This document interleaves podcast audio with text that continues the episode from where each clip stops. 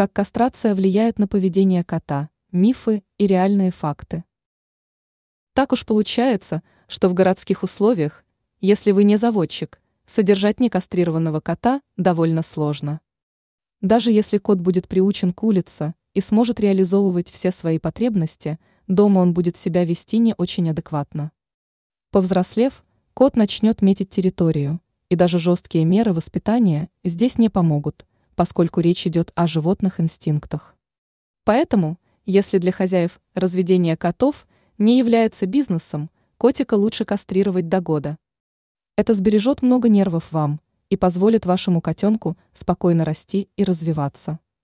И здесь, как всегда, найдутся советчики, которые будут пугать вас тем, что кот после кастрации растолстеет и будет вести лежачий образ жизни.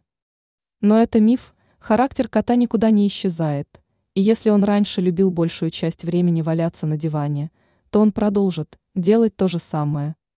А вот метить в квартире кот действительно со временем перестанет, и его характер станет покладистым, так что вам принимать решение, как поступить в таком случае.